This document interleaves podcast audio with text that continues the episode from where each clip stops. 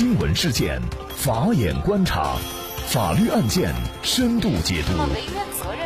传播法治理念，解答法律难题，请听个案说法。大家好，感谢收听个案说法，我是方红。更多的案件解读，欢迎您关注个案说法微信公众号。今天我们跟大家来聊一下张子欣父母以及两名犯罪嫌疑人的婚姻家庭情况。据警方梳理的消息，梁某华四十三岁，广东省化州市人，没有违法犯罪前科，已婚，育有一子一女。二零零四年因为养殖亏损、负债等原因离家出走。已经多年未归。那么，犯罪嫌疑人谢某芳，四十五岁，也是广东省化州市人，没有违法犯罪前科，未婚，外出打工，多年未归。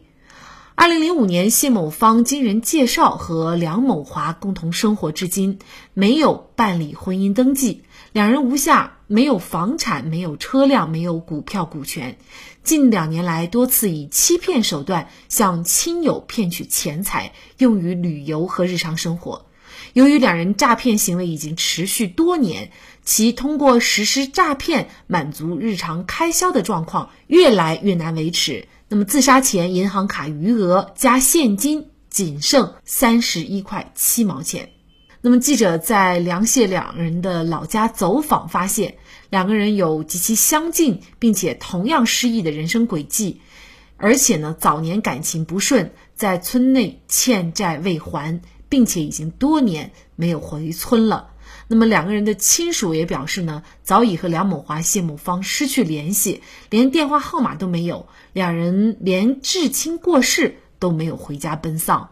那么，残酷的事实是在浙江淳安租房约五天，那么租客梁某华、谢某芳呢？就以带孩子去上海参加婚礼为由，把张子欣带走之后呢，就出现了我们大家都知道的惨剧。那么，同时张子欣的父母其实也有着相类似的情况。在张子欣要去幼儿园的时候，张子欣的母亲就离家出走。也就是离开了张子欣，也离开了张子欣的父亲，去广东打工。在这个期间，也就是从二零一五年至张子欣最终出事，他们之间是没有见过面的。张子欣的母亲说呀，主要是因为张子欣的爸爸不让他见。但是无论什么原因，其实孩子在这四五年的时间也是没有母爱的。嗯，这个事情呢，大家也非常关注，涉及的相关家庭，包括一些婚姻家庭普遍存在的问题啊，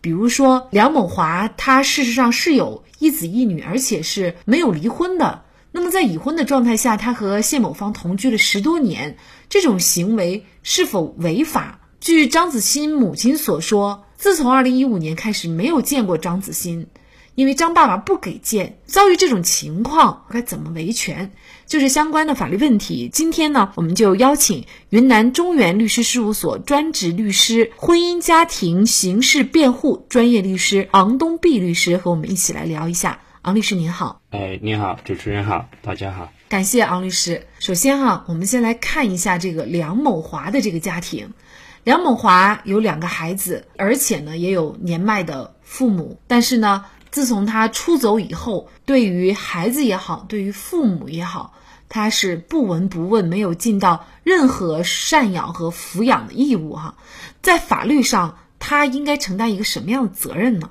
首先，从民事责任上来讲，梁某华对子女以及对父母的不闻不问，实际上呢，也就是对子女没有履行抚养义务。对父母没有履行赡养义务。根据我国婚姻法第二十一条明文规定，父母对子女是有抚养教育的义务的，子女对父母也有赡养辅助的义务。那么，父母不履行抚养义务时，未成年的或者不能独立生活的子女有要求父母给付抚养费的权利；子女不履行赡养义务时，无劳动能力。或者生活困难的父母也有要求子女付给赡养费的权利。在这个情况中，梁某华的子女或父母是可以通过诉讼的这种方式起诉梁某华，要求梁某华支付赡养费、抚养费，由梁某华承担相应民事责任。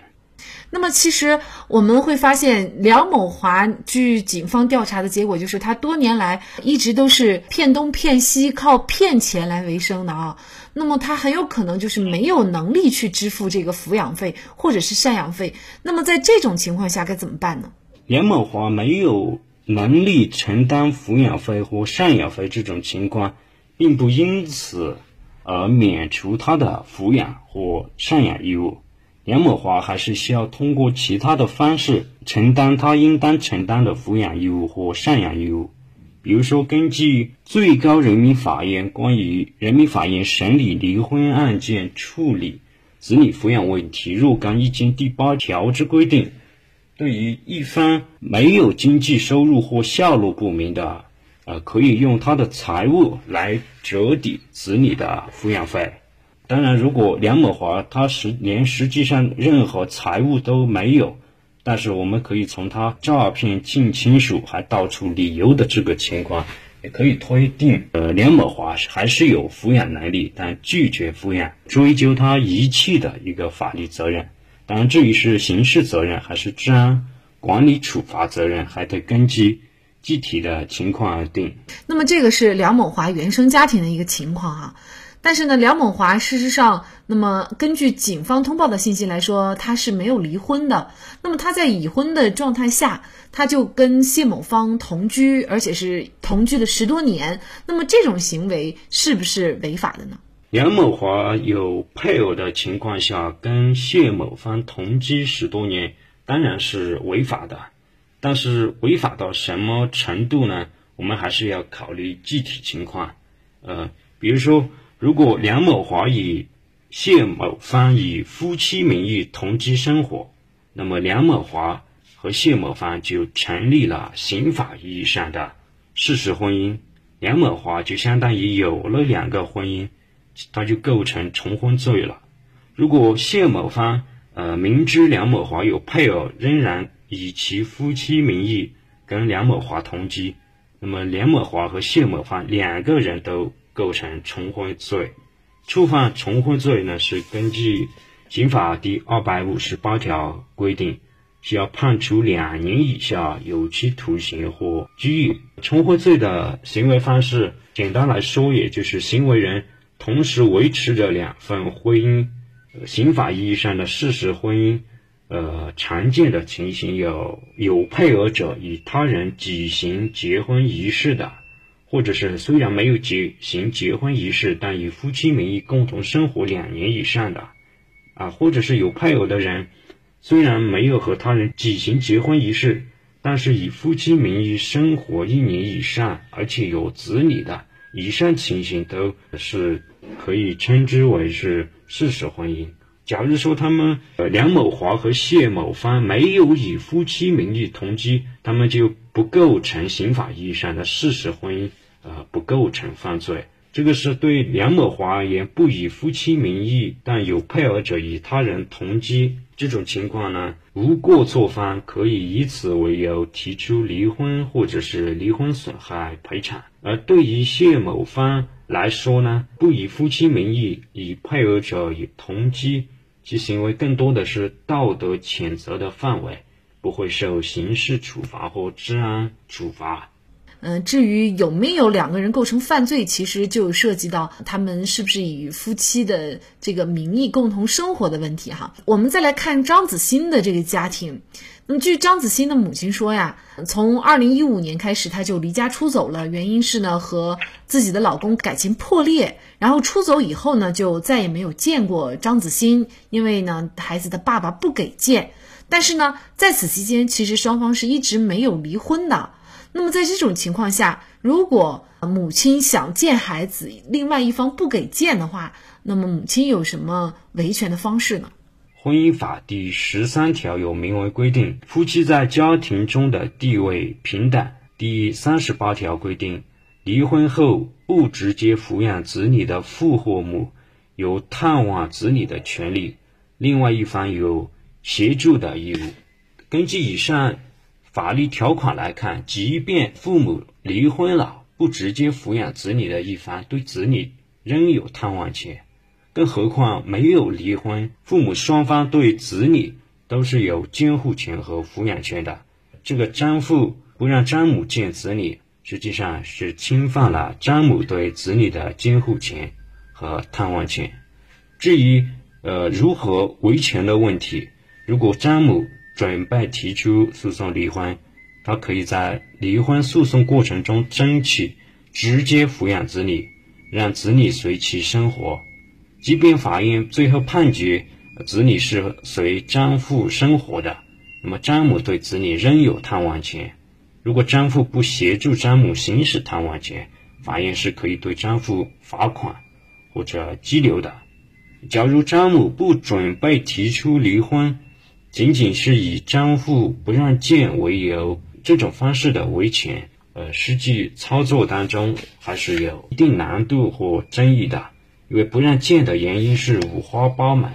我的建议是先报警，或者是到妇联组织等部门反映情况，然后根据情况再定。从孩子的健康成长这个角度考虑，我认为不管是大人之间有多大的仇、多大怨，都不应该让孩子成为父母在婚姻矛盾中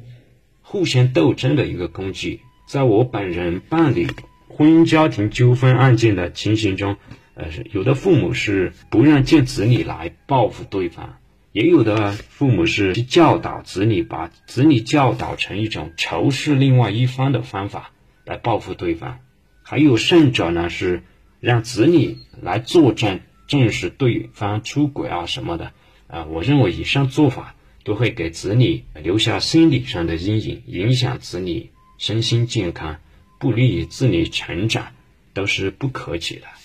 通过张子欣的案件，我们也可能很明显的看出父母的这个感情问题对孩子的一个影响啊。张子欣的这个父亲是一直在外打工的，那么一年可能见张子欣，据说也就几次啊。然后妈妈呢是从小带着张子欣到他上幼儿园就离家出走了。但是显然，张子勋呢，他是缺少父母关爱的。那么，当他遇到了这个梁某华和谢某芳的时候，两个人看似给他的这种爱，可能是他多年没有遇到的，他渴望的这种父爱和母爱。所以在孩子心心目当中，可能也会产生一种幻觉，觉得真的就很像自己的爸爸和妈妈啊。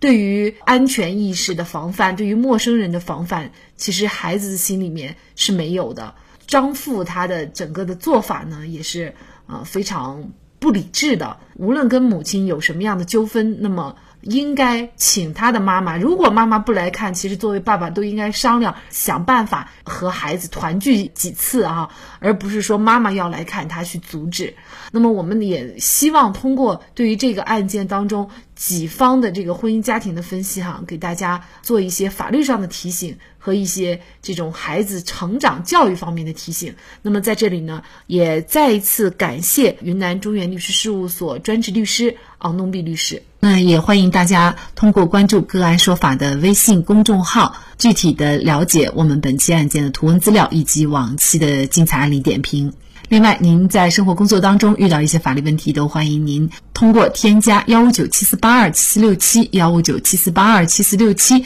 这部电话号码的微信号向我们进行咨询和交流。给大家提供法律问题解答的都是我们节目邀请到的嘉宾了，他们都非常的资深、专业和负责任。感谢您的收听，我们下期节目再见。